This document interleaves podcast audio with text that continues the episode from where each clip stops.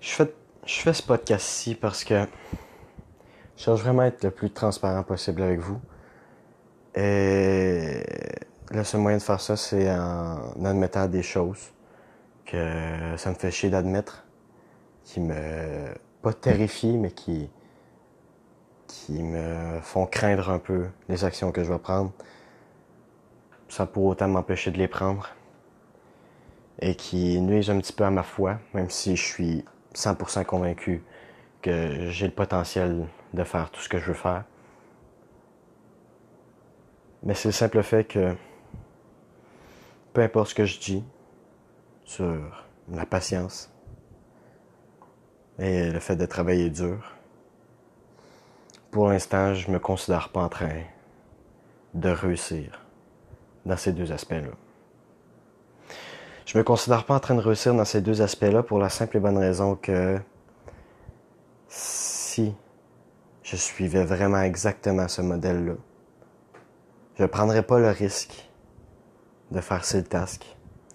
Je prendrais pas le risque, comme première start-up, de prendre l'idée qui, selon moi, a le plus de potentiel de faire quelque chose dans les idées que j'ai eues à date.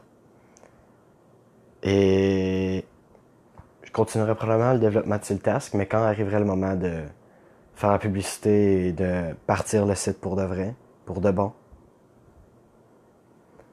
je laisserai tomber totalement task.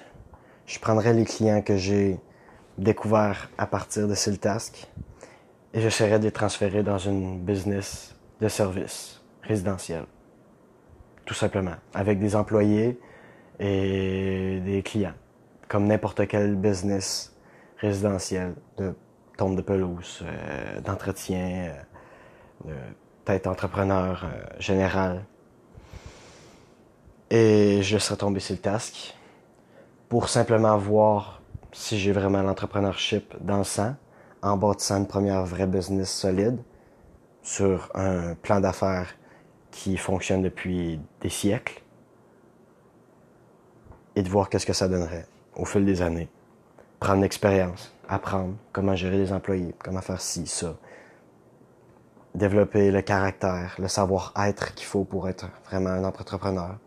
Faire mes premières erreurs. Peut-être faire ma première fête de business. Mais avec une business qui qui a très peu de risques, mais où je vais pouvoir apprendre beaucoup et où les, j'aurai pas euh, nécessairement euh, le succès que je cherche à avoir avec Siltask. Simplement parce que c'est une business trop classique. Ou enfin bref, où la concurrence serait trop élevée pour que je puisse avoir le succès que je cherche.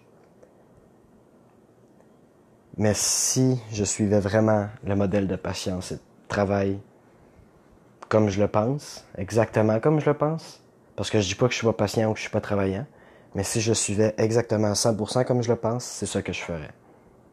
Et si le tâche, j'y reviendrais dans peut-être 10, 5 ans, laisser le monde évoluer, revenir avec cette idée-là sur la table, et là vraiment l'exécuter, avec peut-être ce que j'ai déjà, mais l'exécuter à partir des apprentissages que j'ai faits au cours des années en tant qu'entrepreneur général. Dans 5-10 ans peut-être avoir, c'est-à-dire à peu, à peu près à mes 30 ans, partir cette entreprise-là, ce site web-là, cette logistique-là. Et le truc qui, justement, comme je vous expliquais, me fait peur, un petit peu, ça pourrait être vraiment une peur, mais simplement une, une idée en arrière de ma tête qui me rappelle constamment que je suis en train de, je suis sur l'autoroute. L'autoroute est droite avec le point que je veux atteindre au bout de l'autoroute. Et si le task, c'est dans ma tête, c'est comme si je prenais une sortie de l'autoroute qui devrait être un raccourci pour me rendre plus rapidement au point que je veux me rendre au bout de l'autoroute. Et au final, je vais me rendre compte que ça a juste été un détour et qu'il va falloir que je reprenne une, entrée pour rentrer sur l'autoroute et repartir en ayant perdu du temps. C'est comme ça, euh, c'est ça que ma tête me dit quand je me mets une image de ce, de task. Même si j'y crois, j'y crois, j'y crois. C'est pas en task que je crois pas.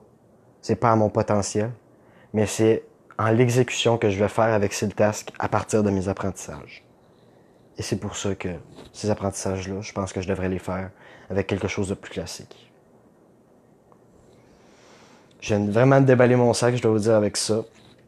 Euh, c'est assez compliqué à exprimer, même si je pense que vous allez, vous allez probablement me comprendre. Euh, N'empêche que je veux pas que ça ternisse le modèle que je veux vous présenter, qui est à dire de travailler et d'avoir de la patience. Mais je veux simplement amener avec ça que présentement, je suis en train de prendre un risque en essayant de prendre un raccourci. Et ce raccourci-là est tellement incertain qu'il y a seulement le temps et les actions qui vont finir par nous dire si c'était une bonne idée ou non de prendre un raccourci. Mais que je conseille à personne, nécessairement ici, de prendre ce raccourci-là sans prendre vraiment un choix conscient qu'ils sont en train de prendre un raccourci qui va peut-être leur, allonger leur trajet. Parce que je suis prêt à allonger mon trajet. Ça me dérange pas. Et c'est pour ça que je suis capable de foncer dans cette task et d'y croire à 100%, même en sachant que je suis peut-être en train de faire une erreur.